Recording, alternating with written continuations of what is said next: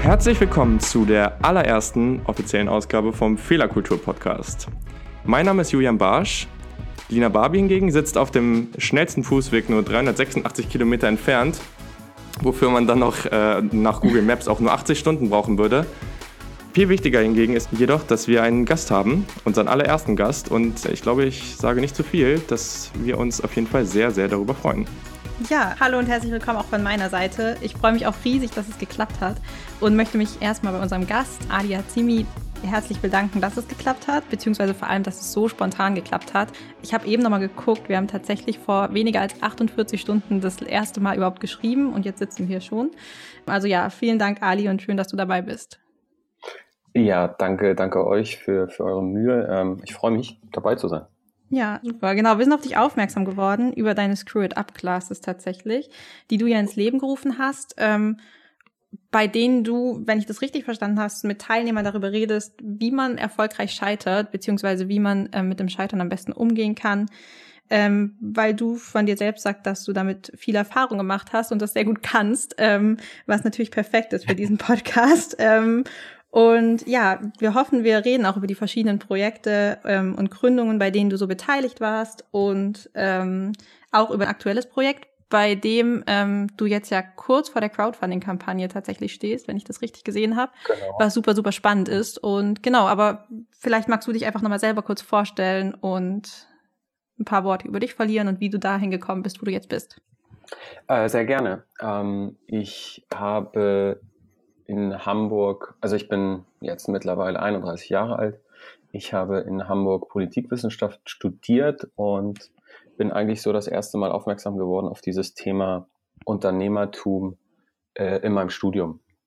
Und das allererste Projekt, das ich gemacht habe, war äh, ein Festivalprojekt und danach ging das irgendwie zack, äh, Schlag auf Schlag. Und das ist so, was ich eigentlich zurzeit mache. Ich bin eigentlich von Projekt zu Projekt, habe ich mich gehangelt, ähm, habe mein Studium dann abgebrochen, habe gemerkt, das ist nichts mhm. für mich. Es hat äh, viel, viel mehr Spaß gemacht, sich an diese Projekte irgendwie, ja, daran zu wachsen, an, an jedem einzelnen Projekt. Das waren alles sehr, sehr verschiedene Projekte, da gehen wir wahrscheinlich später noch drauf ein.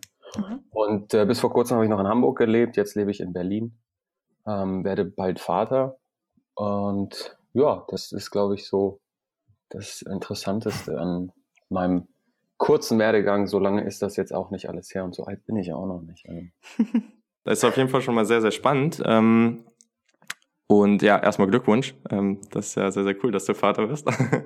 Ähm, was mich jetzt nochmal interessieren würde, ist, mit welchem Alter kann man denn sich bei dir vorstellen, wann das alles losging? Auch dein erstes Projekt, wo, oder wo du gesagt hast, okay, ich, ich möchte jetzt irgendwie was anderes machen, ich möchte jetzt irgendwie richtig loslegen. Nur, nur mal so eine Perspektive zu bekommen, wie lange du das jetzt schon ja. machst und, und ähm, ja, wie das so losging. Also als ich angefangen habe, ähm, war es, war es, gab es kaum dieses Thema, das Unternehmertum, äh, Startups, das war noch alles gerade im, im Kommen. Und als ich mich so wirklich dafür interessiert hatte, da, da war ich schon 24. Mhm. Das allererste Mal hatte ich aber Berührung äh, mit 22. Da habe ich angefangen, ähm, an der Börse zu handeln. Aha. Nice. Und habe mich, ja, klingt spannender, klingt spannender. ähm, wo ich auch sehr viel gelernt habe, auch, auch oft gescheitert bin. Ähm, und da habe ich mich das erste Mal eigentlich mit diesem Thema Geld so richtig auseinandergesetzt. Also nach, nach meinem Abitur habe ich, ähm, ich dachte, ich studiere Medizin, äh, bin aber von Job zu Job getingelt, weil mein NC einfach nicht gut genug war, um, um sofort Medizin zu studieren zu können. Mhm.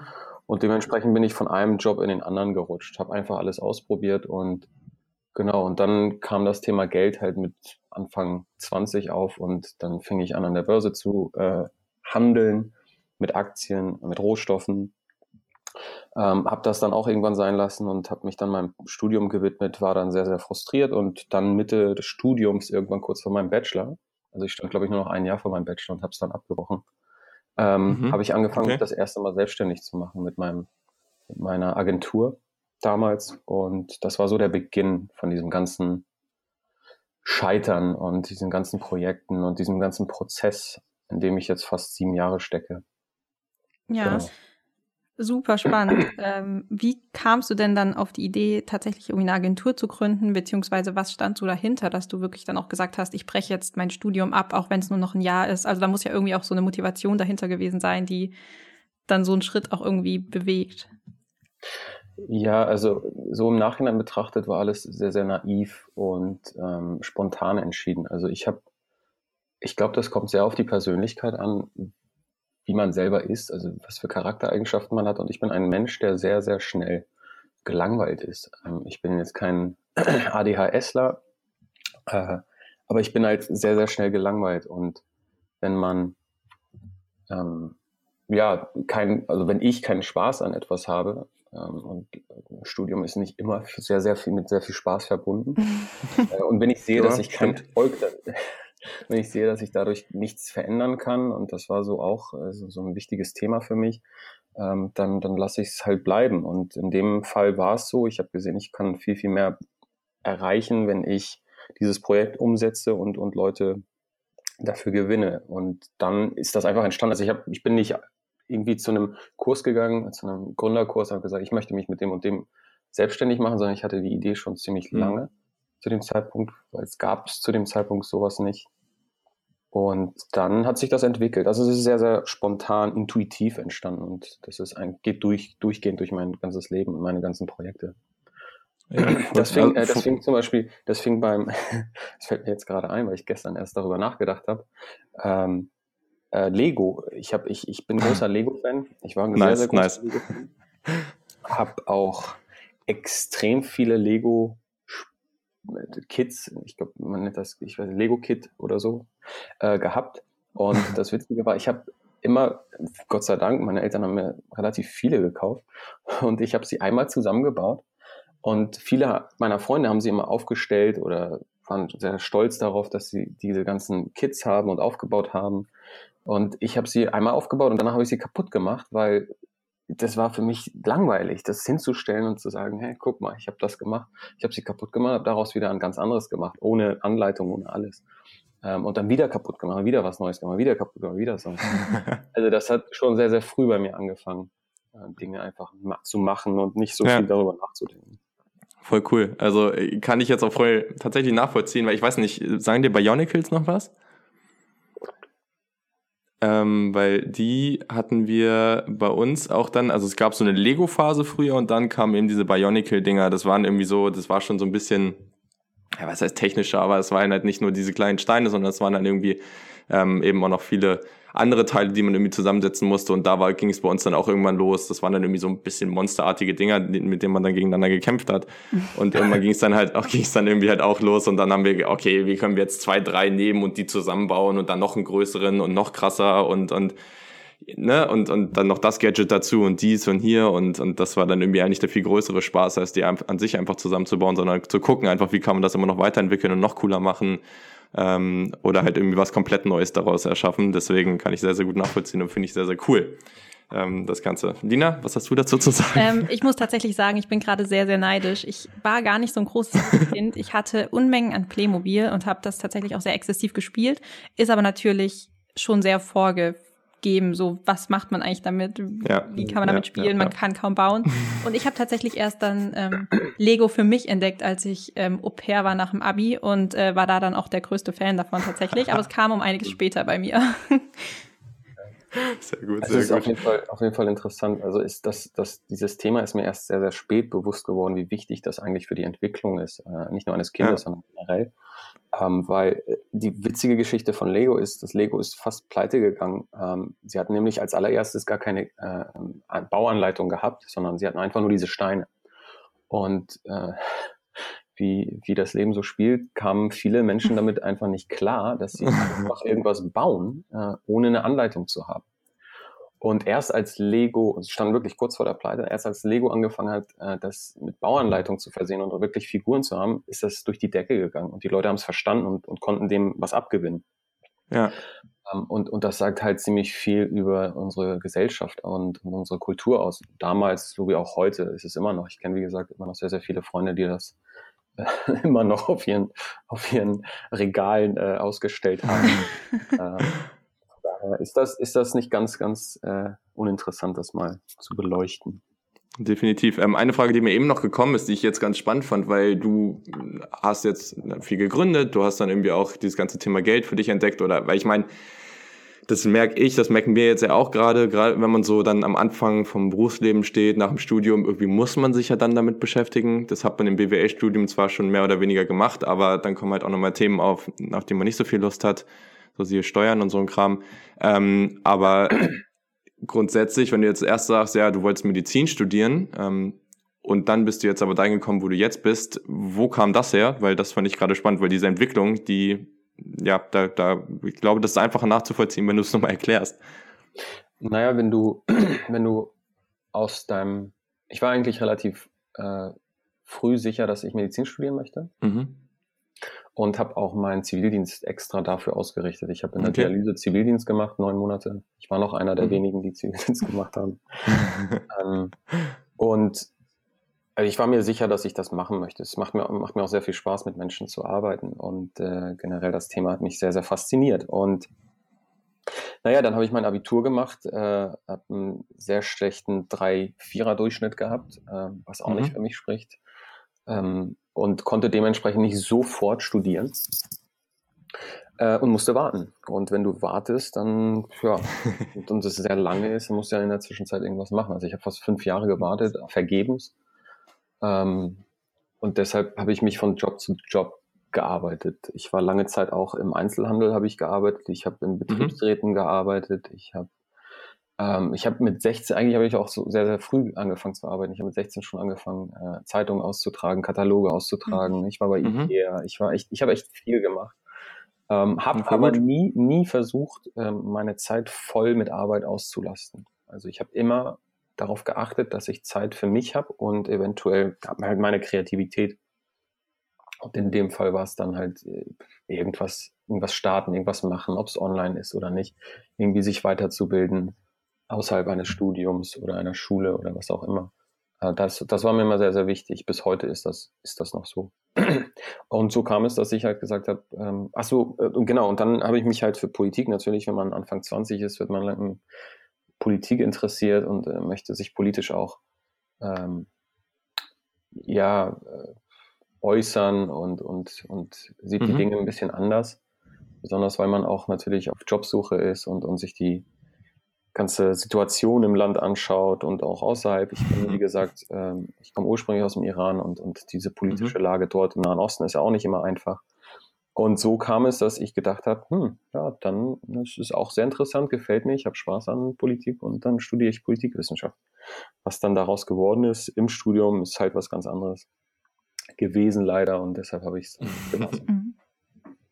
Ja, das ist aber, glaube ich, bei vielen Menschen so, oder? Also das ist so, du fängst halt an zu studieren und gerade am Anfang denkst du erstmal, okay, so habe ich mir das nicht vorgestellt. Ähm, am Ende ist es halt eigentlich auch mehr, dass du lernst zu lernen und dass du lernst, dich irgendwie wissenschaftlich mit Dingen auseinanderzusetzen, aber dass du am Ende da wirklich noch so viel weißt ja. von dem, was du da eigentlich gemacht hast, ist es eh fast unmöglich, weil du so viel lernst ja. ähm, oder so viele verschiedene Themen hast ähm, und, und du dir eigentlich am Idealfall einfach nur irgendwie die Folien reinballern sollst und das ist halt auch irgendwie auch nicht so der beste Weg, um Dinge aufzunehmen. Ja, absolut. Aber absolut. Also das, das muss ja, auch jeder genau. für sich für sich entscheiden und wie gesagt, ja, für mich genau. war es halt nicht der richtige Weg. Ähm, ich habe es extrem kritisiert. Ich habe auch extrem viele Probleme im Studium mit den, äh, mit den äh, Professoren gehabt. Ich war auch ein sehr, sehr quilliger Schüler. Ich habe mich auch immer mit Lehrern angelegt, äh, flog regelmäßig aus dem Unterricht raus. Also ähm, mein Track Record, was das anbelangt, ist. ja, ich finde es ganz lustig. Ähm, ich habe gerade so ein bisschen drüber nachgedacht. Ähm, ich wollte damals nach dem Abi unbedingt Psychologie studieren und kam eben auch nicht rein mit meinem Schnitt. Und für mich war es dann so, oh Gott, dann muss ich aber sofort was anderes finden und habe mich dann für BWL entschieden, weil das irgendwie so das naheliegendste war und weil irgendwie man damit alles machen kann. Bin jetzt im Nachhinein auch voll zufrieden, aber ich finde es auch sehr spannend, so deinen Weg da so zu sehen, dass du sagst, nee, ich will das wirklich machen. Ich setze mich da jetzt irgendwie fünf Jahre hin und arbeite und gucke, dass ich irgendwie reinkomme über Wartesemester, selbst wenn es letztendlich jetzt was anderes geworden ist.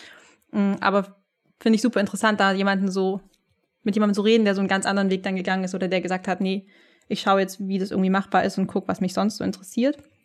Ähm, wie schätzt du es ein ähm, oder was glaubst du, wenn du jetzt direkt in Medizin reingekommen wärst, wie hätte sich vielleicht dein Leben anders entwickelt oder ja, was glaubst du, hat dir vielleicht auch jetzt diesen Weg, den du gegangen bist, irgendwie gebracht, um dahin zu kommen, wo du jetzt bist? Ähm, das ist eine schwere Frage, weil ich, ich, ich weiß ja nicht, was äh, passiert wäre, hätte ich Medizin studiert. Ähm, ich glaube, ich wäre ein toller Arzt geworden. Bestimmt. äh, ich, ich, ich weiß, ich, ich kann sein, dass mir relativ auch relativ schnell äh, dieses ganze System, also ich bin jemand, der immer viel kritisiert und versucht, den Status quo nicht aufrechtzuerhalten, weil der Status quo meistens ähm, mhm. sich eingependelt hat und alle damit zufrieden sind, aber meistens halt nicht der, der beste Weg für, für alle ist. Und ähm, so wie ich das jetzt von vielen Freunden höre und, und, und sehe, was, was für einen Druck sie haben im Krankenhaus oder auch als Ärzte, weil es dauert relativ ja, lange, ja. bis du wirklich ein, eine Praxis aufmachen kannst. Ja, das ist ja, wovon die meisten Ärzte dann ja. träumen.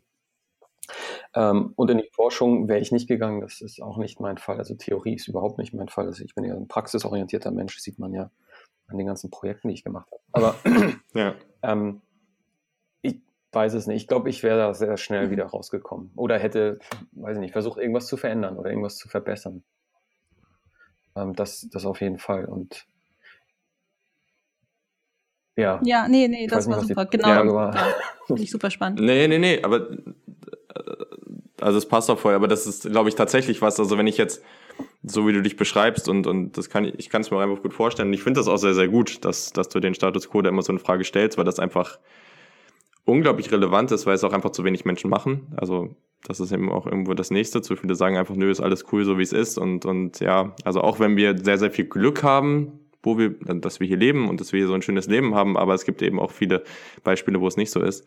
Ähm, aber das gerade auch so, wenn wir jetzt eben auf den Bereich der Medizin oder sowas gucken, ist eigentlich schon krass, wie der Anspruch zu Beginn ist, um da reinzukommen, wie lange du auch und wie hart du studieren musst und was am Ende dann für dich dabei rausspringt, auch einfach so an, an wenn du halt dann darüber sprichst mit Arbeitszeiten und dem, dem Druck, den die, den die Ärzte haben und sowas, ist halt schon krass. Ähm, und das ist eigentlich schon dann steht nicht so ganz im Verhältnis und daher weiß ich gar nicht, ob es vielleicht sogar auch einfach ziemlich cool ist, wenn man, wenn man sagt, so ja, ich hab, kann irgendwie mein eigenes Ding machen, ich habe meine eigenen Projekte und bin da nicht so gebunden an so äh, Gegebenheiten, die mich da vielleicht zurückhalten. Absolut. Ich meine, am Ende muss man, wie gesagt, man muss damit zufrieden sein und, und glücklich, äh, welche Entscheidung man getroffen hat. Und äh, ich glaube, es gibt viele Menschen, die sind super glücklich, dass sie diesen Beruf ausüben dürfen. Das ist auch ein sehr, sehr nobler Beruf. Ja, und ja ich freue mich für jeden, der es wirklich geschafft hat und ich bewundere Ärzte, genauso wie Juristen und ähm, Wissenschaftler und Architekten. Ähm, wir brauchen diese Menschen, das ist äh, ganz klar. Und, aber wir müssen halt auch, ich glaube, aufrichtig zu uns selbst sein in diesen ganzen Prozessen und nicht sagen, ich zum Beispiel hatte sehr viel Druck vom Elternhaus, dass ich äh, unbedingt irgendwas studieren sollte, mhm. was mich absichert. Ähm, und wie gesagt, dass man aufrichtig zu sich selbst ist, für wen man das eigentlich macht. Macht man es für die Gesellschaft, macht man es, um Anerkennung zu erlangen oder macht man es, mhm. äh, weil es einem liegt, einem Spaß macht. Und äh, es muss nicht immer Spaß machen, aber man sollte nicht unglücklich. ja, ist ja so. Ich habe ja auch nicht immer Spaß an meinen ganzen Projekten, ja, ja, aber es sollte, ja, sollte einen nicht unglücklich machen. Und wenn äh, etwas einen unglücklich macht, dann ist es nicht nur für dich schlecht, sondern für alle um dich herum genauso. Deshalb ähm, und ein Punkt wollte ich noch ansprechen, also diesen Status quo, was du auch gesagt hast, das ist, das ist sehr, sehr mhm. wichtig, das stimmt auch. Ähm, das Problem ist einfach, man muss sich dieser, dieser Herausforderung stellen, und das tun viele nicht, weil es einfach bequem ist, mhm. es nicht zu tun. Und ähm, Verantwortung muss man sich nehmen.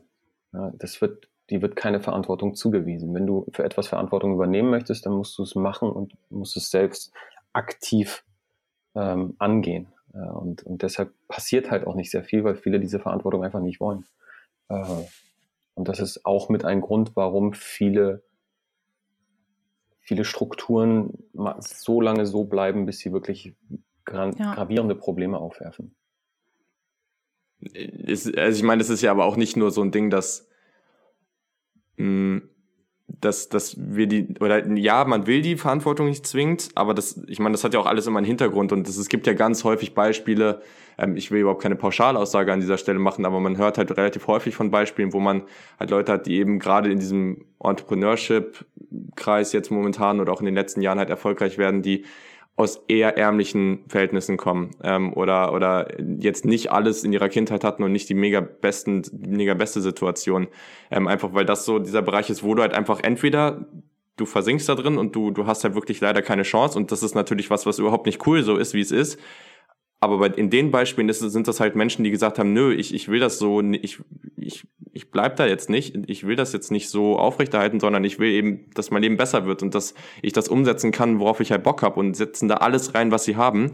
Und dann entstehen eben diese Extremfälle von, von sehr erfolgreichen Menschen, weil wenn du halt schon aufwächst und es ist alles extrem bequem, du musst eigentlich nichts machen dafür, dass es dir gut geht dann, äh, ich meine, im Endeffekt ist das natürlich ein schöner Zustand, aber dafür, um den Status quo zu challengen, ist das jetzt auch nicht immer der Idealfall. Ne? Also das ist halt so ein bisschen, also ich, so ein Für und Wider, was, was dabei gut und schlecht ist, aber ich glaube, das ist halt gerade in Deutschland merkt man das halt immer wieder, wie viele, relativ viele Leute einfach cool damit sind, wie es ist und dadurch ähm, und dann eigentlich lieber gerne meckern, als, als dann selber was ja. anzupacken. Ja, ich finde den Punkt super spannend, ähm, auch gerade so im Bezug tatsächlich auf Fehlerkultur, weil ich so das Gefühl habe, viele wollen auch einfach keine Verantwortung übernehmen ähm, oder ja, gehen einfach nicht so den Schritt aus Angst, dass man ja was falsch machen könnte, wenn man selbst dann die Verantwortung hat und dass dann irgendwie was vielleicht nicht hundertprozentig funktionieren würde. Und ich habe das Gefühl, da ist halt einfach die Akzeptanz in der Gesellschaft noch überhaupt nicht da, dass auch mal was schief läuft oder dass man mal was mhm. anfängt.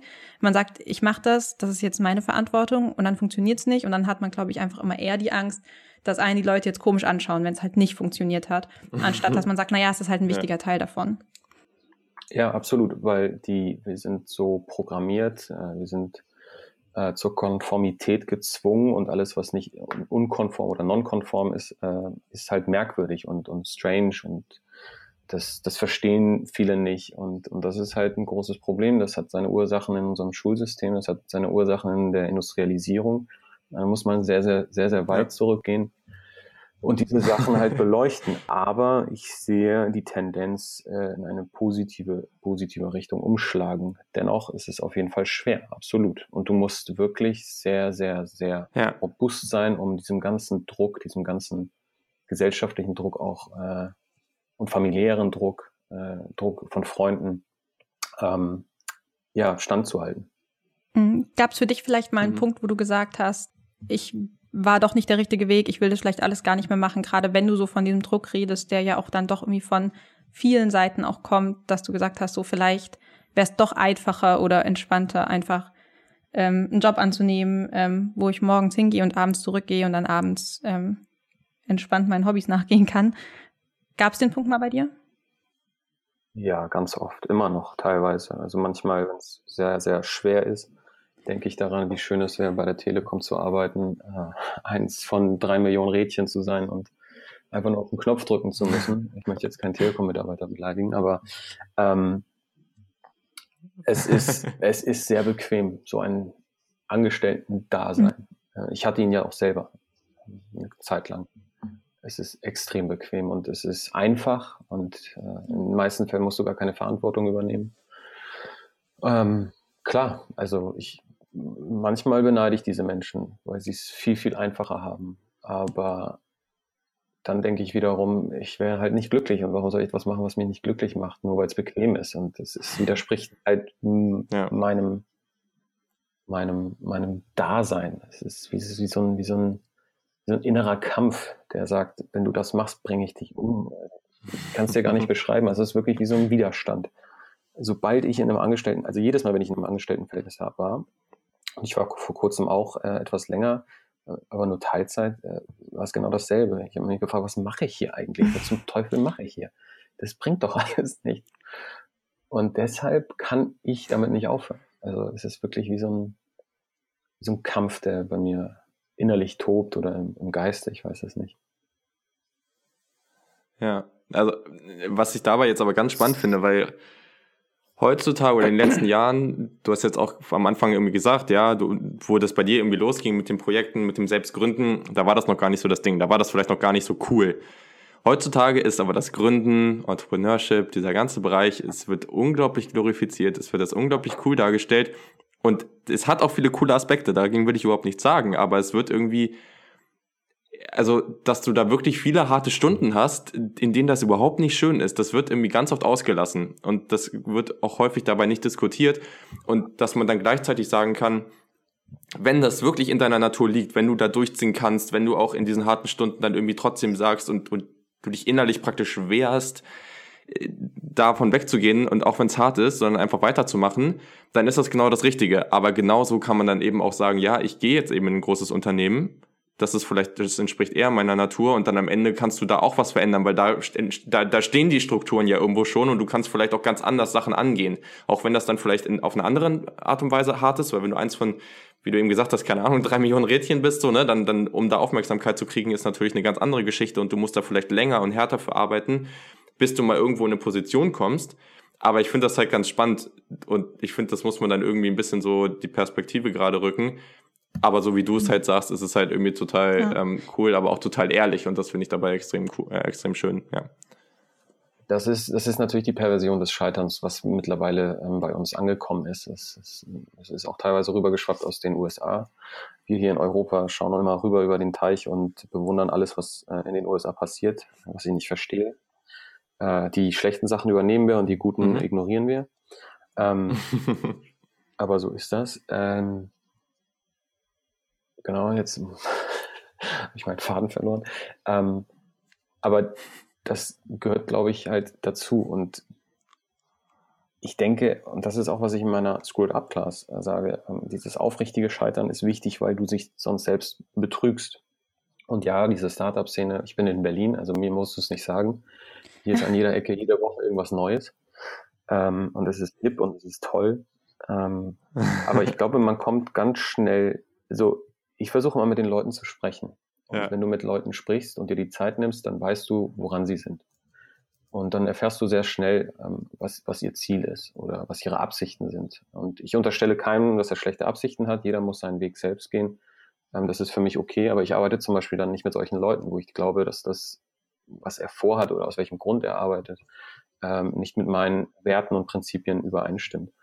Und dieses aufrichtige Scheitern ist mhm. extrem wichtig und es ist schade, dass man das überhaupt sagen muss, weil eben diese Perversion des Scheiterns ähm, so beliebt geworden ist, dass wenn du nicht gescheitert bist, du irgendwie gar nichts äh, geschafft hast im Leben oder gar nichts gemacht hast und du unbedingt scheitern musst. Äh, das, das sehe ich nicht so.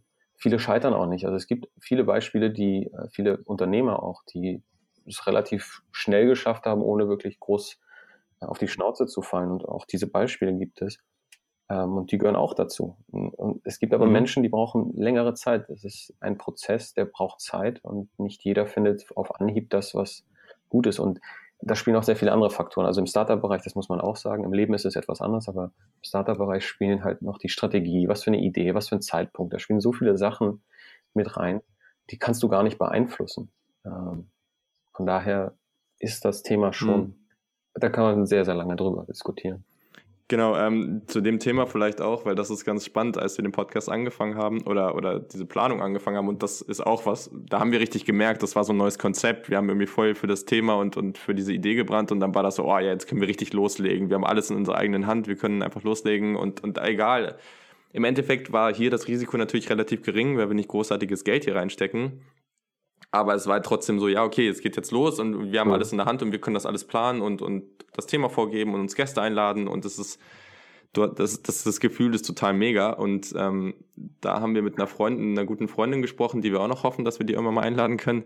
Und die hat einen ganz coolen Spruch dann genannt, als sie, sie hat so ein bisschen reflektiert und uns Feedback zu dem Thema gegeben und, und meinte dann so, ähm, jetzt muss ich nochmal gucken, dass ich es richtig zusammenkriege, ähm, dass Erfolg mit, mit ähm, durch Scheitern oder durch Fehler ist, ist eine Lernerfahrung, aber Erfolg alleine ist reiner Zufall.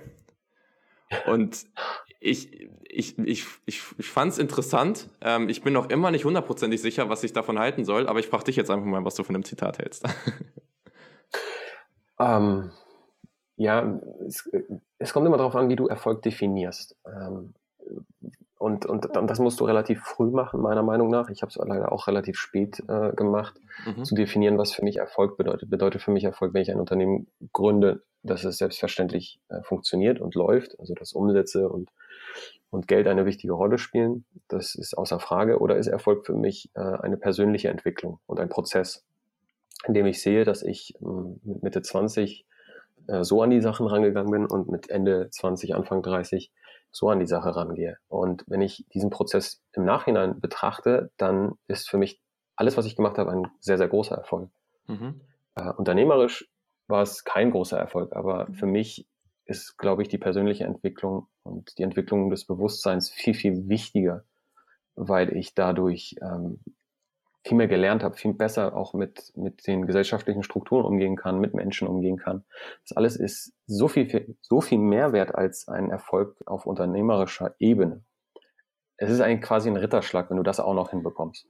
Und äh, mhm. ich sage nicht, dass ich das nicht anstrebe, aber natürlich strebe ich das an. Ich habe auch immer gefragt, macht es Spaß äh, zu scheitern? Ich nein, überhaupt nicht. Es macht gar keinen Spaß. ja, das empfehle ich auch niemandem, aber es gehört dazu und wir müssen das akzeptieren ähm, wie alles andere. Ja, es ist was ganz Normales. Und äh, ja, ich glaube, Zufall ist es in einigen Fällen ähm, und alles andere ist ein Prozess.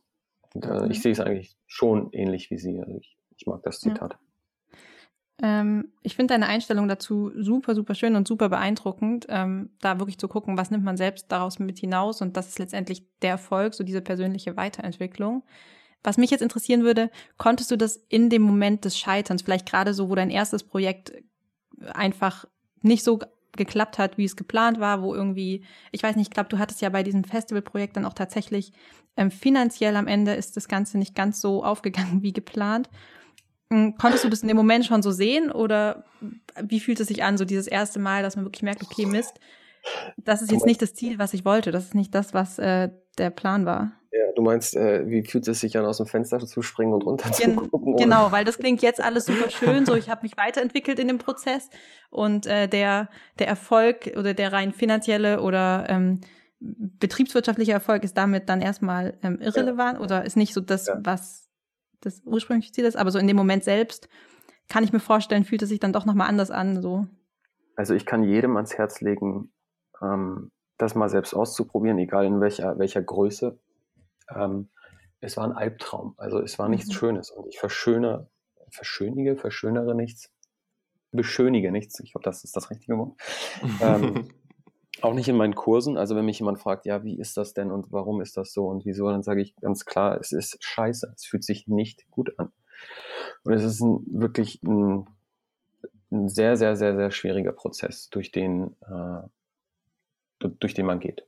Und bei dem Festivalprojekt war es eher, ähm, also da war es offensichtlich, dass wir scheitern, weil, weil wir, wir hatten eine Kampagne gestartet, auch eine Crowdfunding-Kampagne, um Geld zu sammeln. Und die ist äh, leider erfolglos geblieben. Und ich musste dann, ich stand vor der Entscheidung, ob ich das weitermache, also auf eigenes Risiko, oder es beende. Und ich habe mich dann entschieden, naiverweise, äh, dass ich das durchziehe auf eigene Kosten. Und am Ende standen halt minus 25.000 Euro ähm, auf meinem Konto, die ich dann in den nächsten zwei Jahren abgezahlt habe. Aber halt ich so war krass. mir, ja. ich war mir halt in dem, ja, und für mich war das alles, was ich hatte zu dem Zeitpunkt. Also ich, ja. meine Eltern sind nicht wohlhabend und ich habe mir alles in den zehn Jahren, als ich 16 war, angefangen habe, bis dahin äh, erarbeitet und das waren meine ganzen Ersparnisse. Ähm, aber ich war mir halt dessen bewusst, also es, es, kam klar auf mich zu, ich kann scheitern, aber ich habe es halt dann trotzdem durchgezogen. Und auch, auch da ähm, hatte ich viele Gespräche, viele Interviews. Ich wurde mal gefragt, warum hast du das gemacht? Wieso, wieso, macht man sowas? Das war, war ja offensichtlich, dass ich scheitere. Dann habe ich gesagt, das kann ich euch nicht beantworten. Ich fand es einfach wichtig und deshalb habe ich es gemacht. Und am Ende, am Ende war es halt nur Geld. Mhm. Es, hört sich jetzt bescheuert an. Ich kann das auch alles nur im Nachhinein sagen. Ne? Also zu dem Zeitpunkt habe ich so nicht, nicht annähernd wahrgenommen. Und das nimmt man auch nicht, weil die Emotionen einfach hochkochen. Du kannst das nicht so, hm. so glasklar sehen, wobei mittlerweile, wenn du das sehr, sehr häufig erlebst, kommst du einfach besser damit klar. Deshalb sage ich ja, es ist ein Prozess, es ist mhm. ein Persönlichkeitsentwicklungsprozess, durch den man geht. Genauso wie du einen Muskel trainierst. Ja. Es mhm. dauert. Es, es geht nicht von heute auf morgen, sondern du musst das über eine lange Zeit durchgehend machen und dann kannst du das Ergebnis sehen. Ja. Hm. Ähm, genau. Dazu vielleicht dazu vielleicht nochmal, weil das ist jetzt schon irgendwie eine außergewöhnliche Geschichte. Ähm, wir haben das jetzt eben noch gar nicht so erklärt, was du da genau gemacht hast. Also ist jetzt, ich versuche es jetzt mal wiederzugeben und dann kannst du nochmal sagen, ob es richtig ist. ähm, weil du hast ein Festival geplant äh, und hast vollkommen alleine angefangen oder das vollkommen alleine auch durchgezogen.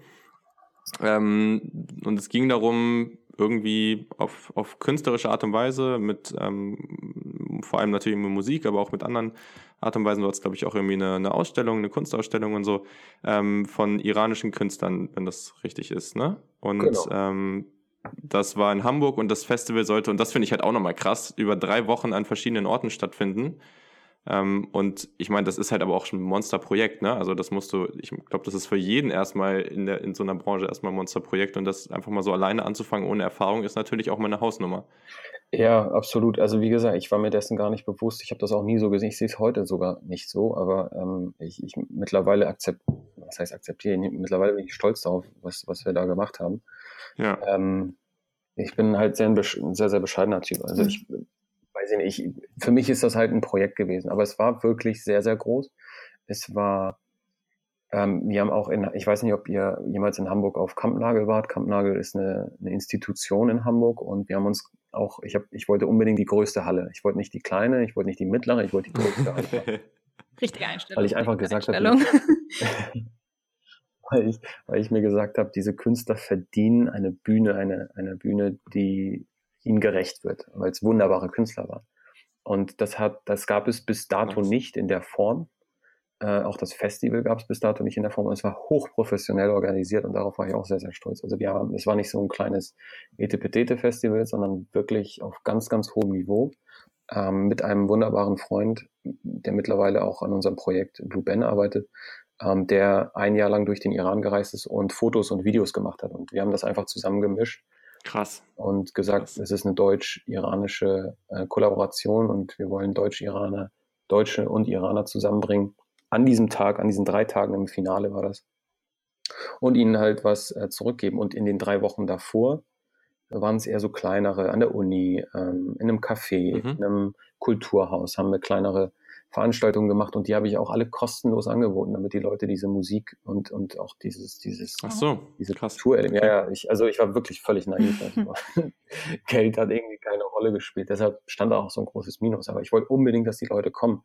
Und ich hatte Angst, dass wenn ich dafür äh, Geld verlange oder zu viel Geld, dass, dass kaum jemand ja. kommt. Ähm, äh. ja. Jetzt im Nachhinein betrachtet war es ein Fehler, aber. Es ist ja. Ich glaube, viele sind da ziemlich positiv rausgegangen. Es ist wahnsinnig beeindruckend. Also allein die Vorstellung, mit sowas überhaupt so anzufangen. Ich wäre wirklich wahrscheinlich maßlos überfordert. So, was ist denn der erste Schritt, den man geht? Äh, drei Wochen lang verschiedene Orte. Ähm, es ist der auch. Wahnsinn. Ähm, und du hast jetzt aber gesagt, ja, du bist halt auch naiv rangegangen und hast jetzt auch dein anderes Projekt Blue Band schon angesprochen. Gehst du da jetzt anders ran? Hast du dich im Voraus irgendwie mehr vorbereitet? Ähm, wie hat es jetzt vielleicht auch so ein bisschen sich dieses erste Scheitern, dieser erste Fehler jetzt auf weitere Projekte ausgewirkt, wie du das Ganze angehst, wie du das Ganze planst, wie du, ich weiß nicht, die Umsetzung gestaltest? Hm. Ähm, ich gehe auf jeden Fall strategischer an. Also ich habe immer einen Plan am Anfang, einen groben Plan in meinem Kopf, dem ich dann folge, aber es ist immer noch alles mit einer sehr, sehr großen Portion Naivität verbunden. Also auch dieses jetzige Projekt ist Oh, äh, also vor über einem Jahr hätte ich nicht gedacht, dass wir so weit kommen oder dass das überhaupt passiert. Ich habe einfach Hypothesen aufgestellt. Äh, fake it till you make it. So, so ein mhm. bezeichnender mhm. Begriff, äh, den ich liebe. Ich finde es wunderbar.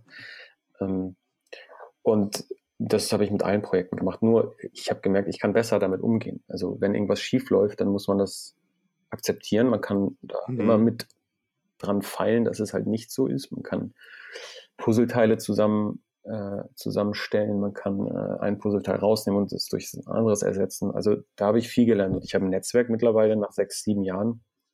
Ich habe Leute, die mir in den verschiedensten Projekten geholfen haben. Ähm, ja, und ich, ich glaube, ich bin einfach ein aufrichtiger Mensch mit dem die Leute gerne etwas starten würden. Sonst würde das nicht funktionieren, weil alleine kriegst du gar nichts hin. Und das ist mir auch nach diesem Festivalprojekt äh, bewusst geworden, dass man nur zusammen etwas wirklich erreichen kann, egal was es für ein Projekt ist, egal was es, ob es ein Unternehmen oder ein Projekt ist. Und äh, das, das hat sich alles geändert. Also ich habe nie mhm. wieder alleine gegründet. Inwieweit haben dich vielleicht auch die Leute, mit denen mhm. du dann so zusammengearbeitet hast, geprägt? Oder inwieweit haben die das Ganze dann nochmal beeinflusst, wie du an Sachen herangehst? Ähm, das kommt immer drauf an. Also ich habe ich hab auch schlechte Erfahrungen im Team gehabt. Ich hatte zwei Gründungen, die waren mhm. eher äh, mit einer schlechten Erfahrung verbunden, weil wir ein zu großes Team waren ähm, und das irgendwie nicht gepasst hat. Äh, auch daraus habe ich gelernt. Äh, ist also jede, jeder Mensch, dem man begegnet im Leben, beeinflusst einen auf irgendeine Art und Weise. Je nachdem, wie lange dieser Einfluss anhält. Und einige sind intensiver und einige sind weniger intensiv. Aber ähm, ich glaube, man muss, man muss sich die Zeit nehmen und diesen Menschen zuhören und wie gesagt, schauen, bei mir ist das halt sehr intuitiv. Ich, ich gehe da nicht so analytisch heran. Für mich, wenn ich ein gutes Gefühl mhm. habe bei etwas, dann, dann mache ich das. Wenn ich ein schlechtes Gefühl habe, und das passiert auch sehr oft, dann lasse ich es. Ähm, von daher, also viele Menschen, die mich in diesen letzten sechs, sieben Jahren begleitet haben, sind immer noch Teil meines Lebens und da bin ich auch sehr froh darüber. Hm. Also das ist halt aber auch ein ganz relevanter Aspekt, weil also das, das Lina und ich, wir waren beide, das, darüber haben wir jetzt auch schon mal vorher geredet, in einer Studenteninitiative und das war halt auch ein ganz interessantes Beispiel, weil ich war jetzt zwei Jahre im Vorstand, äh, genauso wie Lina auch, aber es war halt um ein Jahr praktisch versetzt. Also in dem Jahr, wo ich dann Vorstandsvorsitzender war, war Lina dann praktisch in meinem Vorstand und danach ist sie halt dann Vorsitzende geworden. Und ähm, das war halt total interessant, weil mein erstes Jahr, wo ich halt ähm, dann, oder mein erstes Vorstandsjahr, das war halt einfach keine gute Erfahrung. Also es war nicht erfolgreich. Ähm, es hat im Team nur wirklich semi-gut funktioniert und es waren sehr, sehr viele Unstimmigkeiten. Und das Team hat auch einfach so, wie es, wie es zusammengesetzt war, einfach nicht funktioniert. Ja. Und das war aber dann für mich der ausschlaggebende Grund. Das war das Hauptlearning aus diesem ganzen Jahr, was ich dann in meinem nächsten Jahr, und das war auch der Grund, warum ich gesagt habe, also wahrscheinlich sagen 80 Prozent der Leute dann, nee, das hat keinen Spaß gemacht, jetzt mache ich nicht mehr weiter. Für mich war es dann am Ende eher, das hat jetzt nicht viel Spaß gemacht, aber jetzt habe ich so viel, was ich noch besser machen kann und ich kann aus den Erfahrungen und das, was all die anderen in diesem Team mir gezeigt haben oder falsch gemacht haben oder wie auch immer, daraus kann ich lernen und ich kann das mitnehmen und es selber versuchen besser zu machen, was dann glücklicherweise auch sehr, sehr gut funktioniert ja. hat. Aber das war für mich halt auch irgendwie so der Hauptpunkt dabei, so einfach zu sagen, so ja, dadurch, dass man im Team ist, das hat auch mal Vor- und Nachteile. Manchmal sind es zu viele, manchmal zu wenige, aber das fand ich eben so cool, weil irgendwo alle dabei Fehler machen und man selber irgendwie alle Fehler dafür mitnehmen kann, weil das, wenn es eine intensive Teamerfahrung ist, und das ist ja aber so dein, dein Projekten hundertprozentig auch so. Und dann ist es halt eben so, dass du eben aus diesen, aus diesen Fehlern von anderen und deinen eigenen Fehlern irgendwie nochmal so einen Multiplier-Effekt hast, wo du irgendwie eine Lernerfahrung daraus mitziehen kannst. Und das war irgendwie super wertvoll. Ja, ich meine, das ist das Normalste auf der Welt. Wir sind Menschen, wir gehören, äh, wir leben gerne miteinander, eigentlich schon. Also auch wenn ja. viele das, das Gegenteilige behaupten. Ähm, wir sind emotionale Wesen und wir brauchen die anderen. Ja. Und, ähm, ich glaube, es ist sehr wichtig, das auch von Anfang an zu verstehen. Auch, ich meine, im Kindergarten genau dasselbe. Ich habe keine schlechten Erfahrungen gemacht. Ähm, oder sage, dass das, dass das alles nicht funktioniert hat, sondern es ist eher der Gegenteil. Genauso wie in der Schule. Also die Freundschaften, die sozialen Beziehungen haben eigentlich das, also haben mich am meisten geprägt. Es war nicht die Schule, nicht der Stoff, nicht die Lehrer, sondern die sozialen Beziehungen, die man gepflegt hat. Ähm, und auch in den Jahren danach. Und, und das ist, was wichtig ist und das, was, was wir verstehen müssen, ähm, um auch in Anführungsstrichen, wie gesagt, erfolgreich etwas zu gestalten. Das nur miteinander mhm. geht, nicht alleine. Ja. Ja, also das ist ganz interessant, weil das, was du jetzt gerade sagst, das ist ja aber auch was, manche realisieren es früher und manche realisieren es später. Klar. Also ich habe ähm, bei meinem ersten Praktikum da hat man zu Beginn so eine Art Persönlichkeitstest gemacht und das hat dann halt auch, also im Bewerbungsprozess schon und dann habe ich mit meiner, meiner Führungskraft ähm, ja, Grüße, falls er das hier hört, falls nicht, dann, dann nicht. ähm, in diesem Prozess ähm, war es, oder im Bewerbungsprozess hat man eben diesen, diesen Persönlichkeitstest gemacht und ähm, darauf basierend, dann hat man eben so verschiedenen, hat man eben dieses Bild von sich gehabt. Ja, ne, also das hat grob gepasst auf jeden Fall. Und am Ende ging es halt dann darum, wo ich dann schon im Praktikum war, halt, ähm, hat er mir so kleine Kärtchen gegeben. Und das waren praktisch so Treiber, ähm, wie zum Beispiel, möchte man gerne, oder es ist einem wichtig, Wertschätzung zu haben ähm, oder zu bekommen. Ähm, Beziehungen bei der Arbeit, wie wichtig sind mir das? Ist es vielleicht viel wichtiger, bin ich eher inhaltlich angetrieben? Ähm, irgendwo auch Macht, Einflussnahme, solche Geschichten. Und es waren irgendwie acht bis zehn Stück. Und ich habe mich da am Anfang eingeschätzt und habe zum Beispiel eben solche Sachen wie so Wertschätzung, wie Beziehungen bei der Arbeit und sowas habe ich ganz nach unten gepackt. Hab gesagt, ja, sowas brauche ich alles nicht. Inhaltlich, ich will irgendwie, ich will irgendwie Sachen durchziehen, ich will Sachen lernen und das ist auch alles richtig.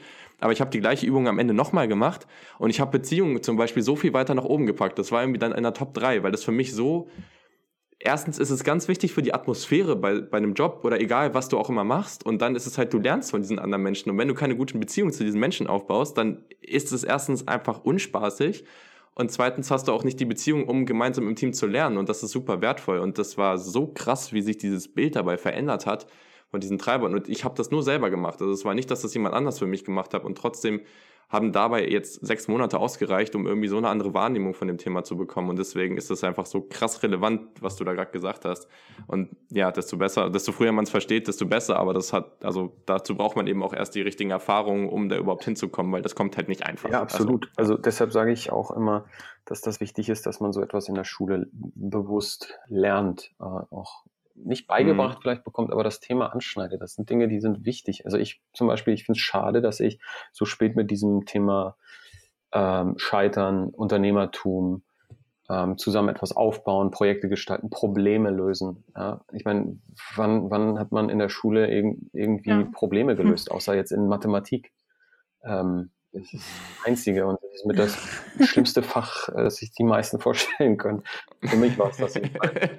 Ähm, ja, und, und, und, und das sollte man, das sollte man den Menschen ähm, nicht austreiben, sondern eher einflößen. Und, und das passiert leider. Und dann stehen wir halt, wenn wir nach dem Abitur rauskommen, gehen wir nochmal ins Studium und dann kommen wir nach dem Studium raus und dann gehen wir in die Arbeit. Und dann wundern sich alle, dass wir zu Zombies geworden sind und keiner mit uns irgendwie was anfangen kann, weil wir einfach keine sozialen Kontakte gepflegt haben, außer dass wir am Wochenende zusammen feiern gehen. Ich meine, das kann ja nicht der Sinn ja. und Zweck äh, der letzten 15 Jahre sein. Ja, ich finde es tatsächlich auch super ähm, spannend. Also ich weiß noch, damals nach der Schule ging es mir genauso. Ich war so, hm, okay, und jetzt bin ich immer noch nicht viel weiter. Und dann dachte ich so, gut, aber jetzt kommt ja das Studium, da wird sich das Ganze sicher ändern. Und obwohl jetzt unsere Uni sich tatsächlich sogar als Gründeruni äh, nach außen repräsentiert und man an sich tatsächlich viele Möglichkeiten hat, auch mit dem Thema in Kontakt zu kommen, ist es trotzdem so, dass ich das Gefühl habe, man lernt halt sehr so diese Basics, man lernt die Theorie, man lernt Sachen, die vor 20 Jahren wahrscheinlich auch schon an Unis äh, beigebracht wurden.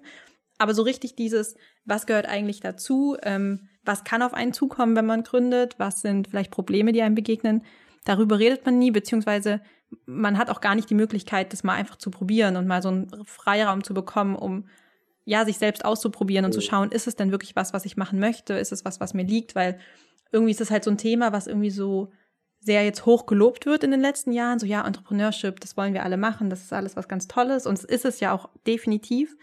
Aber ich glaube, viele gehen da auch sehr, sehr blauäugig ran. Und ähm, ja, das finde ich total schade. Und ja, jetzt geht's mir genau wieder so wie nach dem Abi eigentlich.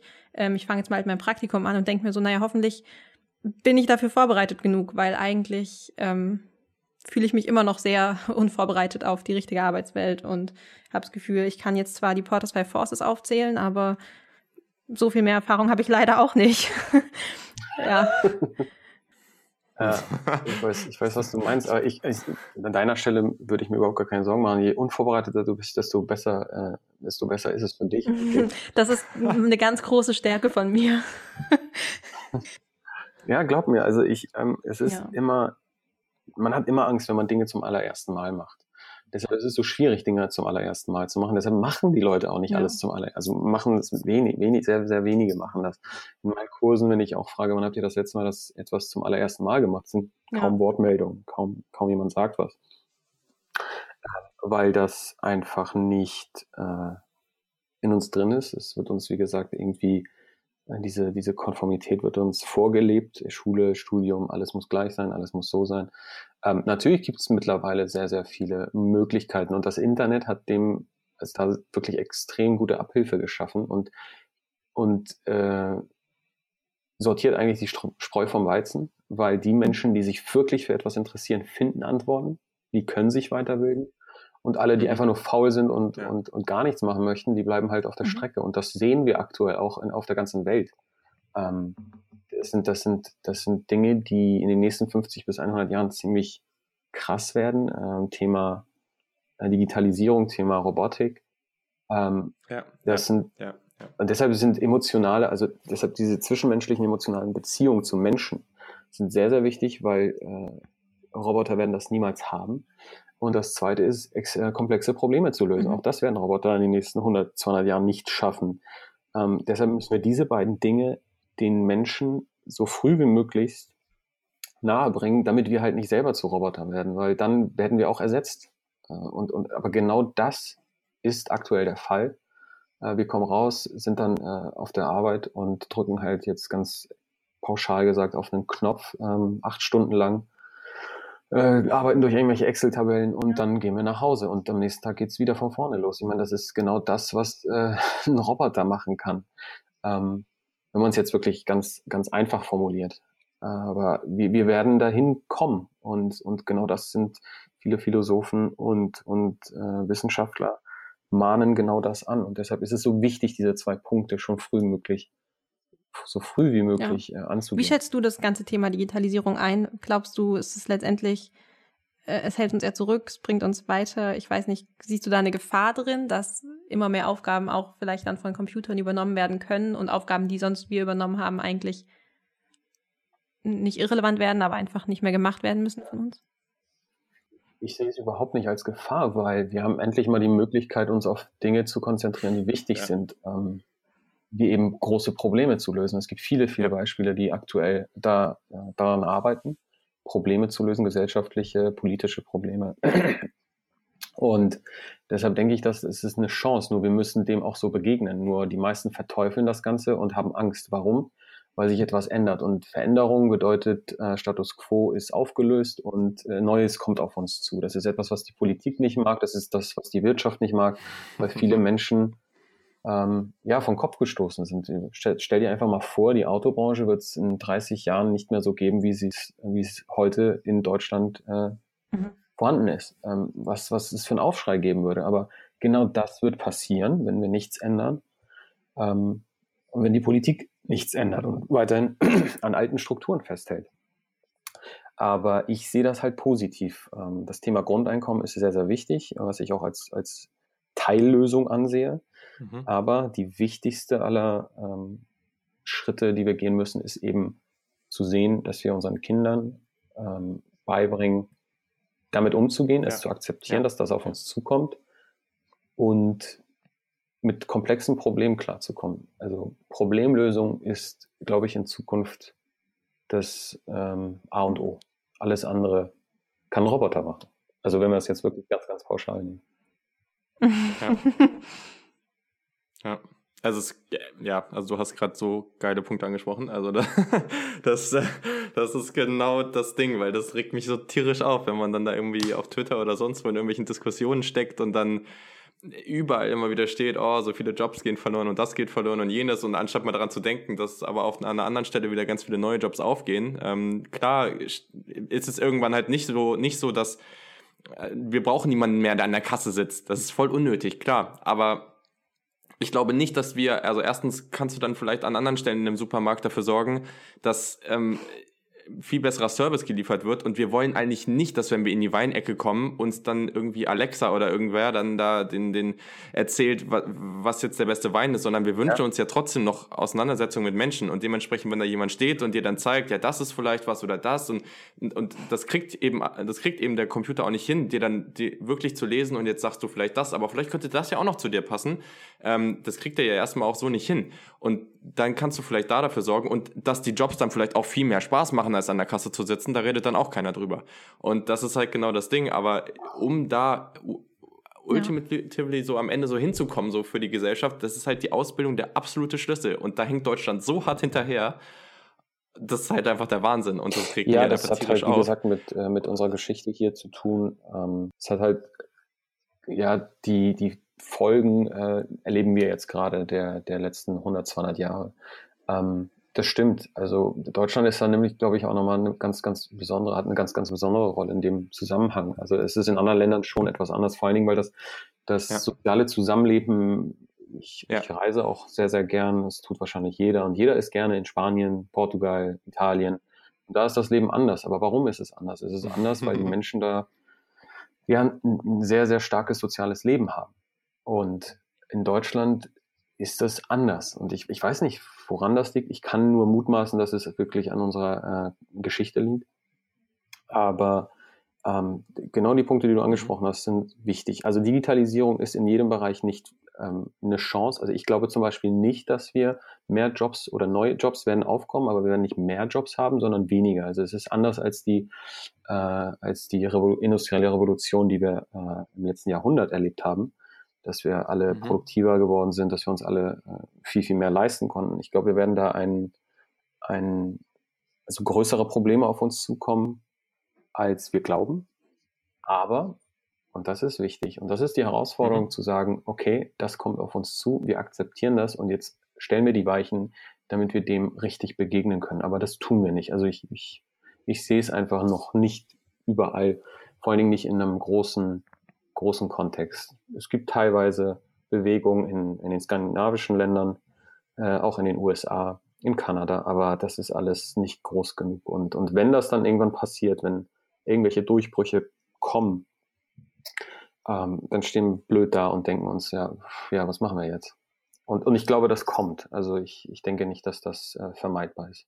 Ja, ist auf jeden Fall super, super spannend zu sehen, wie sich das alles weiterentwickelt und vor allem, weil es halt so schnell geht und so rasant, ähm, bin ich da auf jeden Fall gespannt. Ja. Absolut. Genau. Ich glaube, ähm, an dieser Stelle haben wir jetzt gerade auch so viele Themen angerissen, die so groß sind, dass wir da wahrscheinlich noch fünf Stunden drüber weiter diskutieren könnten. ähm, aber ich glaube, das war auf jeden Fall schon mal sehr spannend und ich würde jetzt mal unseren Abschlussteil einleiten. Ähm, da haben wir ja immer so hier und da, oder, oder nicht hier und da, da haben wir so ein paar Rubriken, die wir da immer sehr gerne machen. Und wir fangen jetzt mal an mit unserer kleinen Rapid-Fire-Runde. Da, und wir machen das jetzt mal mit einer Frage, da gehen wir halt immer einmal rum und jeder darf eine unglaublich random Frage stellen, die wir einfach mal gerne möchten, die anderen beiden möchten, dass sie diese beantworten. Und ähm, genau, Dina darf gerne mal anfangen, weil sie hat bestimmt eine richtig coole Frage parat. Unglaublich gerne und ich habe immer unglaublich coole Paraden parat. äh, ähm, ja, wie sieht ähm, eure Morgenroutine aus? Julian, du kannst gerne anfangen. Mhm. Ich darf anfangen, okay. ähm, meine Morgenroutine, ja, das ist tatsächlich ein interessantes Thema. Ähm, meine Morgenroutine, wenn ich es schaffe, früh genug aufzustehen. Ich versuche in letzter Zeit sehr stark daran zu arbeiten, früher aufzustehen. Es klappt manchmal besser, manchmal weniger gut. Aber ich glaube auch, dass das etwas ist, was, ja, also es ist schwierig, das von heute auf morgen zu verändern. Ähm, Teil meiner Morgenroutine ist auf jeden Fall das Meditieren. Ähm, ist ja in letzter Zeit eh mega der Hype drum, aber ich finde es wirklich richtig, richtig cool. Das kann mal eine Viertelstunde sein, aber auch mal ganz, ganz kurz. Ich finde es einfach cool, da auch mal einfach nur mal kurz auf seine Atmung zu achten und, und da irgendwie runterzukommen und sich zu fokussieren. Ähm, dann habe ich auch mein Journal und gehe da immer so vier Fragen durch die ich jeden Morgen irgendwie beantworte, einfach auch, um, um das ein bisschen zu reflektieren, weil ich glaube, da muss man sich schon irgendwie aktiv Zeit für nehmen, aber genauso einfach mal im Kopf irgendwie mentalen Plan für den Tag zu machen. Und ähm, genau, und dann ist noch ein Teil davon, einfach weil ich mir die Zeit auch nehmen muss, weil ich sonst irgendwie dann auch meist nicht mache, einfach echt einmal Nachrichten zu lesen, anzugucken, wie auch immer, auf irgendeine Art und Weise, damit ich auf dem aktuellen Stand bin. Das sind so die, die drei Aspekte, die ich momentan in meiner Morgenroutine eigentlich immer so durchziehe. Ja, das klingt äh, spannend. ähm, ich ich habe keine Morgenroutine. Äh, ich bin, wie gesagt, ein intuitiver Mensch. Ich kann nichts planen. Ich bin ein ziemlicher Chaot. Ähm, ich schlafe meistens aus. und das bedeutet, ich stehe meistens zwischen neun und zehn auf, ähm, weil ich eher sehr mhm. nachtaktiv bin. Also ich bin eher nachts aktiv als morgens. Morgens kann ich eigentlich gar nicht arbeiten. Ähm, was ich mache als allererstes sind Mails beantworten und dann lebe ich in den Tag hinein. Also je nachdem, ob es Termine gibt oder nicht, äh, ob es wirklich was aktiv zu tun gibt oder nicht, ähm, arbeite ich das ab und lass mich gar nicht stressen. Also ich bin ziemlich ähm, ja locker, was das angeht. Ich plane es nicht durch, wobei ich glaube halt, wenn äh, wenn wir jetzt demnächst Eltern werden, wird das sich drastisch ändern und dann brauche ich wahrscheinlich eine Morgenroutine. Ich bin aber gespannt. Also ich passe mich immer allem an. Ich bin wie so ein weiß ich nicht, wie so, ein, wie so eine Knete, die man irgendwo gegenwirkt.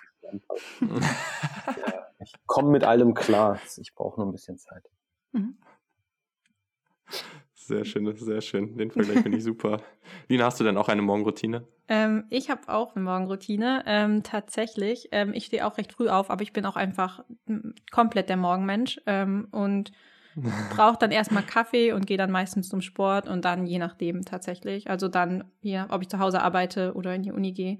Gerade schreibe ich ja tatsächlich nur meine Bachelorarbeit. Ähm, ähm, kann ich da immer so ein bisschen gucken, wie ich es dann gestalte. Aber ja. Hört sich gesund an. Sehr cool, sehr cool. ähm, ja, jetzt muss ich nochmal kurz überlegen, welche Frage ich hier stellen möchte. Aber ich äh, stelle mal diese Frage. Ähm, wenn du drei nicht, nicht elektronische, das ist mir ganz wichtig, nicht elektronische Dinge auf eine Insel oh, wow. mitnehmen könntest, ähm, was wäre das? Äh, darf ich? ja, gerne. Ich würde äh, meine Frau mitnehmen. Ja. Ich würde, ähm, glaube ich, ein Messer mitnehmen. Und ähm, ich würde Bücher mitnehmen. Ein Buch. Entweder eins oder zwanzig. Also ich lese sehr, sehr gerne, deshalb. Das würde mir reichen. Ich, das klingt jetzt nicht so spannend, aber Nummer eins und drei werden mich äh, auf Trab halten. Besonders Nummer eins. ähm, ja, ich glaube, ich würde tatsächlich Kaffee mitnehmen. Ähm, das, äh, ist ganz, ganz, ganz wichtig. ähm, ich überlege gerade, ich würde vielleicht eventuell auch Bücher mitnehmen. Ich hätte jetzt gerne gesagt, ähm, mein Handy, weil Podcasts und Audible, ähm, ich lese tatsächlich nicht so super viel. Ich höre mir das Ganze lieber an. Ähm, aber vielleicht würde ich dann, wenn ich auf einer einsamen Insel bin, ähm, mir auch mal Bücher in die Hand nehmen. Und ähm, Ja, ich denke auch noch irgendeine Person. Ich weiß noch nicht genau wer, darüber müsste ich mir nochmal Gedanken machen, wer dann äh, die Auswahl schafft.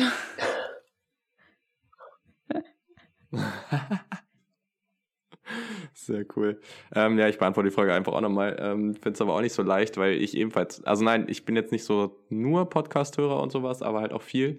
Aber ich glaube, ein gutes Buch wäre auf jeden Fall nice. Ich muss, müsste echt krass überlegen, welches Buch wirklich da so in dieses Raster kommt, dass man das auch öfter lesen kann und dass man da irgendwie auch so viele mhm. verschiedene Erkenntnisse rausziehen kann, weil das wäre mir irgendwie wichtig.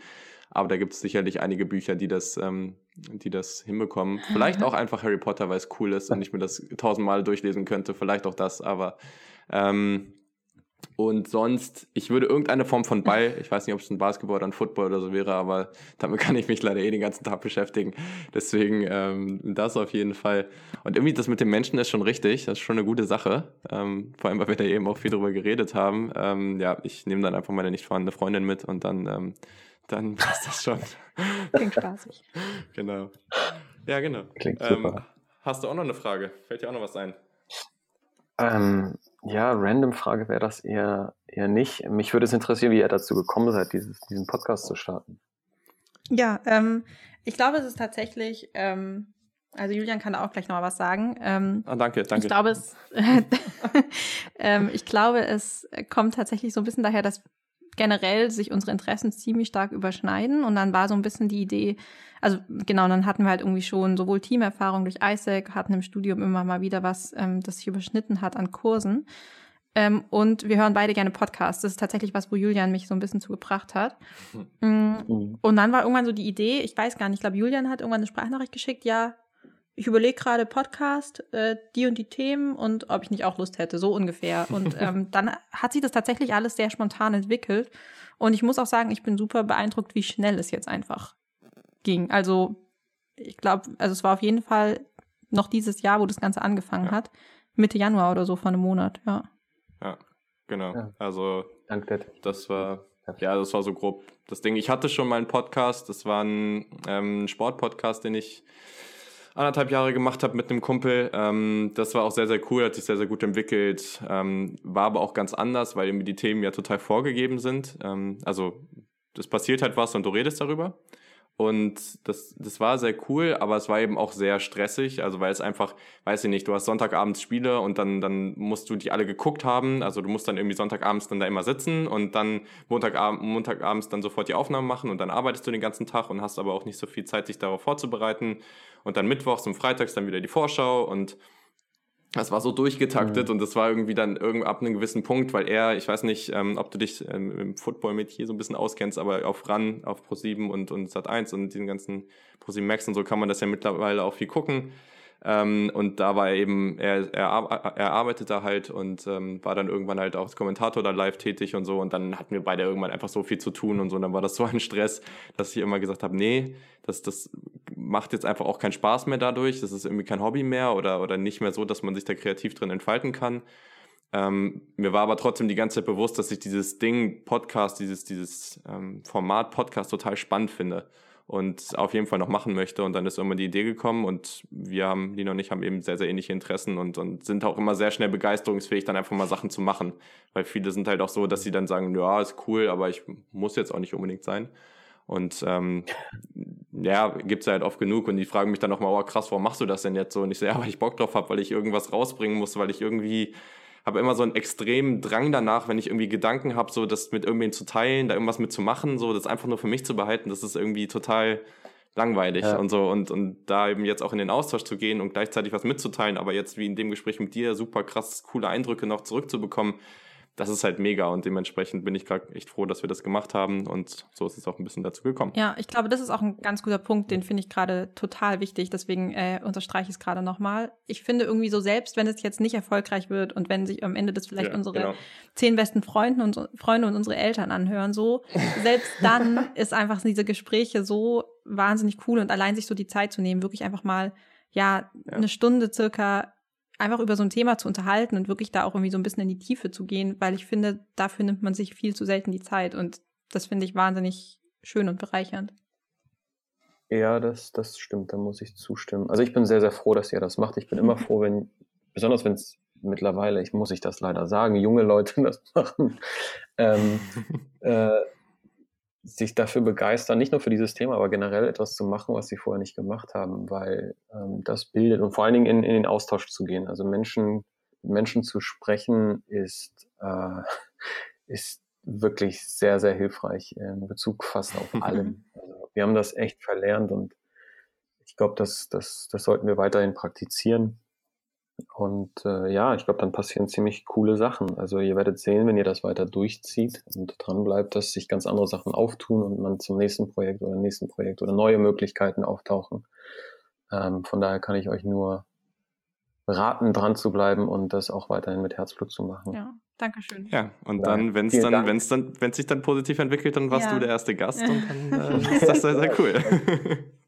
das, das freut mich sehr. Genau. Ähm, dann an dieser Stelle vielleicht doch mal ganz kurz eine Runde, wofür wir dankbar sind. Ich glaube, dass wir finden das immer schön, das einmal zu machen und deswegen gebe ich den, spiele ich den Ball gleich nochmal zu dir zurück und dann kannst du nochmal kurz sagen, wofür du momentan dankbar bist. Äh, ich bin momentan dafür dankbar, dass ich äh, eine wundervolle Frau habe äh, und ein Gott sei Dank gesundes Baby heranwächst. Ähm, ich glaube, da da bin ich am meisten dankbar für und dass ich die Möglichkeit habe, die Sachen zu machen, die ich aktuell mache. Und natürlich für meine Gesundheit. Äh, das sind so die drei Sachen, für die ich sehr, sehr, sehr, sehr, sehr dankbar bin. Mhm. Mhm. Ähm, Nina? Ja, ich bleib gerade tatsächlich mal so ein bisschen beim Thema ähm, mit Menschen, dass Menschen ja doch ganz cool sind. Ähm, nee, ich äh, kann's, also mir ist es jetzt gerade eben aufgefallen, ich ähm, wohne äh, jetzt seit Januar wieder in Lüneburg, war zwischendurch weg und habe deswegen auch eine neue WG. Ähm, und äh, habe eine Mitbewohnerin, mit der ich mich wirklich wahnsinnig gut verstehe. Und es war irgendwie total nett, weil wir irgendwie uns immer wieder mal so dann begegnen, auch in unserer Wohnung, wie das so ist. Und äh, sie hat irgendwie vorhin hm. zum Frühstück äh, Nudeln in Milch aufgekocht. Und irgendwie fand ich es einfach total nett. Sie war so, ja, doch, doch, dann frühstücken wir zusammen. Und dann saßen wir am Frühstückstisch und haben uns einfach ein bisschen unterhalten und ich finde so Kleinigkeiten finde ich einfach total nett und fand ich total schön und ähm, bin sehr froh, dass es ein so entspanntes und so schönes Zusammenleben ist. Ja, Julian? Cool. Sehr gut. Ähm, ja, ich muss gerade tatsächlich ein bisschen überlegen, ähm, um nicht total in die gleiche Richtung zu gehen.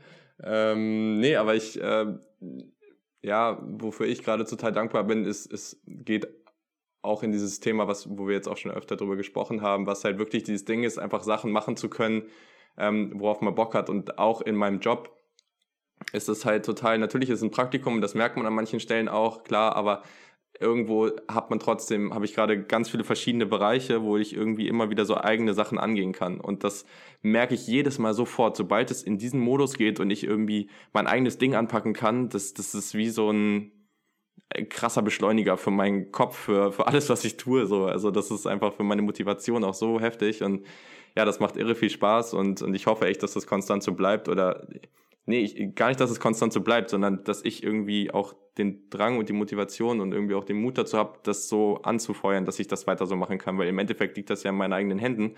Ähm, aber das auch mal dann sagen zu können, wenn es mal nicht so ist, dass ich irgendwie was verändere, um wieder dahin zu kommen. Ich hoffe, das bleibt so, aber momentan klappt das sehr gut und daher bin ich dafür sehr dankbar.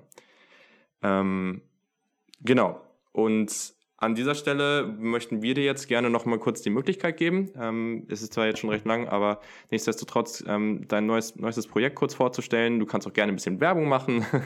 ähm, ihr startet da ja bald auch die Crowdfunding-Kampagne und daher ähm, vielleicht, vielleicht können wir ja durch unsere Hörerschaft den einen oder anderen äh, Euro da, dazu steuern. Und äh, genau, hau einfach mal raus, was ihr so treibt, weil ich glaube, Lina und ich sind uns einig, dass äh, wir das Projekt sehr, sehr cool finden. Also genau, was ich gerade mache, ist äh, Blue Ben. Ich habe äh, lange Zeit ähm, bei Zara im Betriebsrat gearbeitet und äh, kenne die Branche, also die Modebranche ziemlich gut. Ähm, mhm. War dann aber auch fünf Jahre, sechs Jahre halt während meiner ganzen Projektphase raus und habe mich erst vor kurzem von einem Jahr wieder darum irgendwie bin ich aufmerksam geworden durch einen Film. Und was wir aktuell mit Blue Ben machen, ist, wir versuchen ähm, einen Stoff zu entwickeln, der sehr, sehr viel Wasser spart, weil Baumwolle extrem viel Wasser verbraucht und ähm, die komplette Produktion äh, nach Europa zu bringen. Das machen schon viele, aber keiner achtet irgendwie auf diesen Wasserfußabdruck, den Baumwolle verursacht. Und gleichzeitig versuchen wir wieder Wasserreparation an diese Länder zu zahlen, von denen wir halt ganz, ganz, ganz, ganz viel Wasser äh, importieren in Form von Kleidung. Mhm. Und da arbeiten wir, wie gesagt, an, an Neuentwicklungen von Stoffen, und sind auch relativ weit mittlerweile und äh, versuchen anhand eines ersten Samples, also einem Sweater, das ist unser allererster Pro allererstes Produkt, mhm. ähm, das Thema eher unter die Bevölkerung zu bringen. Und das Ziel ist es, irgendwann einen Kleiderschrank zu haben, der Wasser gibt, statt zu nehmen. Ähm, genau, wir waren in Bangladesch, haben uns Wasserprojekte angeguckt und das ist das erste Land, mit dem wir zusammenarbeiten.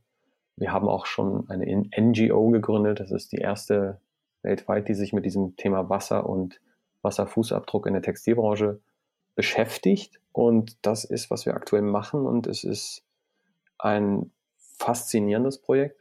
Ich habe das, wie gesagt, vor einem Jahr mit zehn Leuten, also zehn Newsletter-Abonnenten angefangen. Ja, einfach so. Ich habe einfach angefangen und mittlerweile sind es über 100 wow. Abonnenten, die uns folgen. Ähm, wir haben ein Team von zehn Leuten in ganz Europa verteilt. Ähm, und ja, wir kriegen sehr, sehr viel Zuspruch und es ist extrem interessant, was sich da gerade alles entwickelt. Super spannend, ja. Also Mega cool. bis jetzt eine Mega sehr, sehr gute Erfolgsgeschichte. Mal gucken, ob es dabei bleibt. Ja, auf jeden Fall viel Erfolg. Äh, das klingt einfach mega, mega cool. Ich weiß noch, ich hatte damals in der achten Klasse äh, einen Vortrag zu dem Thema virtuellen Wasser. Das Ganze sollte irgendwie zehn Minuten sein. Also wirklich ganz, ganz kurz und nur ganz grob. Aber es hat mich so erschrocken damals schon, wie viel Wasser in, was war es damals, Rindfleisch habe ich, glaube ich, behandelt, ähm, ja, steckt. Und genau. einfach, ja. Und ich glaube einfach, den wenigsten Leuten ist es einfach so bewusst. Ich glaube, das ist das Problem. Es ist nicht so ein Thema, was viel besprochen wird, aber den wenigsten Leuten ist wirklich bewusst, wie viel Wasser in ja. so alltäglichen Lebensmitteln oder täglichen Gegenständen tatsächlich steckt. Ja, absolut. Also hier in Europa sowieso, weil wir haben, also zumeist hier im Norden, Mitteleuropa haben wir sehr, sehr viel Wasser zur Verfügung. Ja. Und, ähm, aber uns muss halt bewusst werden, was wir eigentlich diesen ganzen Ländern antun. In Asien, in, in, in Lateinamerika, das ist, unser Konsum ruiniert den Planeten. Und das ist, wie du sagst, vielen halt nicht bewusst. Äh, um nur ein ganz kurzes Beispiel zu nennen, in, in Indien. Äh, Indien ist der zweitgrößte Produzent von Baumwolle und äh, gleichzeitig äh, sind 100 Millionen Menschen von schlechtem Trinkwasser betroffen. Also 100 Millionen Menschen, das muss man sich mal vorstellen, äh, haben keinen Zugang zu sauberem Trinkwasser in Indien. Und, und das ist das, also es gibt Menschen, die können das ignorieren. Ich kann es mittlerweile einfach nicht mehr und deshalb machen wir dieses Projekt. Unter anderem. Ja, toll. Mega cool. Mega, mega cool. Also es ist wirklich sensationelles Thema. Ich, es ist gerade auch total ironisch, weil ich gestern Abend angefangen habe, bin noch nicht ganz fertig, aber eine Dokumentation zu dem Thema, äh, auch eher zu dem Thema Fleisch, aber eben stark auf das Thema Wasser bezogen, ähm, auf Netflix zu gucken. Und daher ist das halt gerade äh, ein richtig cooler Fit. Und ähm, wirklich mega, mega gut. Ähm, das ist ganz, ganz wichtig, dass, dass es Menschen gibt, die da anpacken. Und daher ähm, bin ich sehr, sehr froh, dass ihr das tut, dass ihr das tut. Ähm, wo kann man euch denn finden? Wie kann man euch bei der Crowdfunding-Kampagne unterstützen? Sagt da nochmal was zu. Ähm, die Crowdfunding-Kampagne startet erst im 20. März. Da sind wir auf Startnext mhm. unterwegs. Das ist die deutsche Plattform. Äh, Glaube ich, jedem ein Begriff. Mhm. Ansonsten unter startnext.de findet ihr die Plattform. Uns kann man finden auf blueband.org ähm, und mich kann man finden unter aliazimi.de. Ansonsten Facebook, Social Media auch relativ einfach zu erreichen, falls Fragen sind. Äh, falls ihr Fragen habt, jederzeit könnt ihr mir schreiben. Super, vielen lieben Dank. Genau. Gerne, nicht. Perfekt. Sehr, sehr gerne. Sehr, sehr gut. Sehr, sehr gut. Genau, wir werden äh, die nötigen Links und alles, was da, was, was dafür wichtig ist und relevant ist, auch nochmal in die Show Notes packen, damit ihr das da gleich rausziehen könnt und dann könnt ihr gleich euch weiter informieren ähm, zu dem ganzen Thema. Und ja, dann bleibt uns eigentlich nur noch übrig, äh, kurz nochmal darauf hinzuweisen, wo ihr uns finden könnt. Genau, denn bei uns könnt ihr natürlich auch auf allen Social Media Kanälen finden, ähm, auf Facebook, Instagram und Twitter, überall unter @fehlerkulturpod. Lina auf Instagram und Twitter unter Annelina Barbie, mich unter äh, Julian-Barsch. Hören könnt ihr uns jetzt dann auch auf Soundcloud, Apple Podcasts, Stitcher und TuneIn. Wie gesagt, wenn ihr noch andere Plattformen habt, wo ihr uns gerne hören wollt, sagt Bescheid, dann gucken wir, was wir da machen können. Das sind die Plattformen, wo wir bis jetzt sind. Und wir haben natürlich auch eine E-Mail-Adresse, das ist fehlerkultur.gmail.com. Wie immer freuen wir uns natürlich über Ideen und Feedback. Und wenn euch die Folge gefallen hat, dann wäre es auch richtig, richtig nice, wenn ihr uns auf Facebook oder im Idealfall auf Apple Podcast eine Review schreiben könnt. Ähm, klingt gerade wie die krasseste Werbeveranstaltung, ist einfach leider nur sehr, sehr wichtig, dass man irgendwie an Sichtbarkeit gewinnt und gibt uns einfach auch nochmal Feedback. Deswegen wäre richtig cool, wenn ihr das macht.